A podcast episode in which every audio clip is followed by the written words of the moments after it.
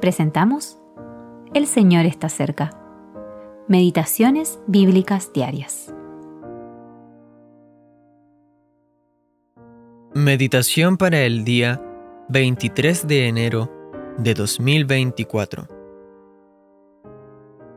Fui engrandecido y aumentado más que todos los que fueron antes de mí.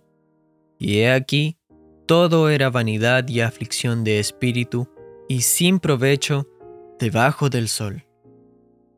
Eclesiastés capítulo 2 versículos 9 al 11.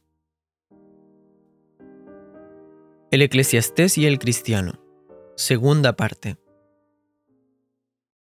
En varias ocasiones, el Eclesiastés presenta las cosas de forma un tanto desalentadora.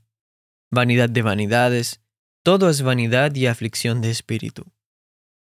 Este es el resultado recurrente de todo el esfuerzo del escritor por encontrar el sentido de la vida, por encontrar una verdadera satisfacción debajo del sol.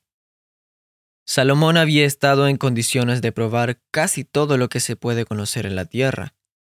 Había intentado disfrutar del placer, del alcohol, de un estilo de vida lujoso, del éxito de los negocios, de la cultura, de la música, de las relaciones sexuales y de la búsqueda de la inteligencia o la sabiduría.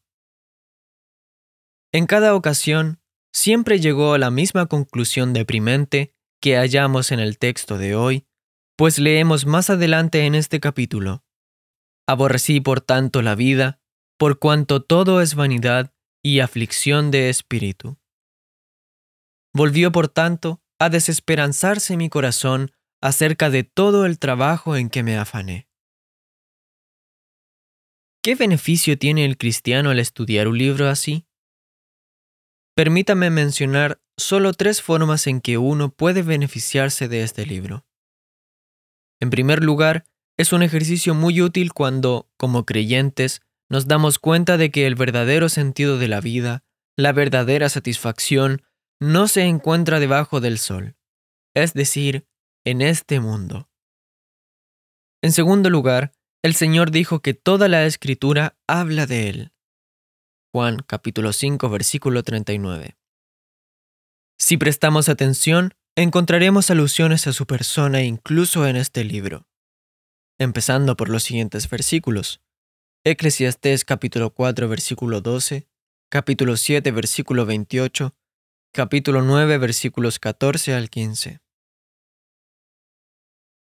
En tercer lugar, cuando consideramos los versículos del Eclesiastés a la luz del Nuevo Testamento, también tienen un mensaje para el creyente. Lo veremos a medida que sigamos leyendo y meditando en este libro. Michael Vogelsang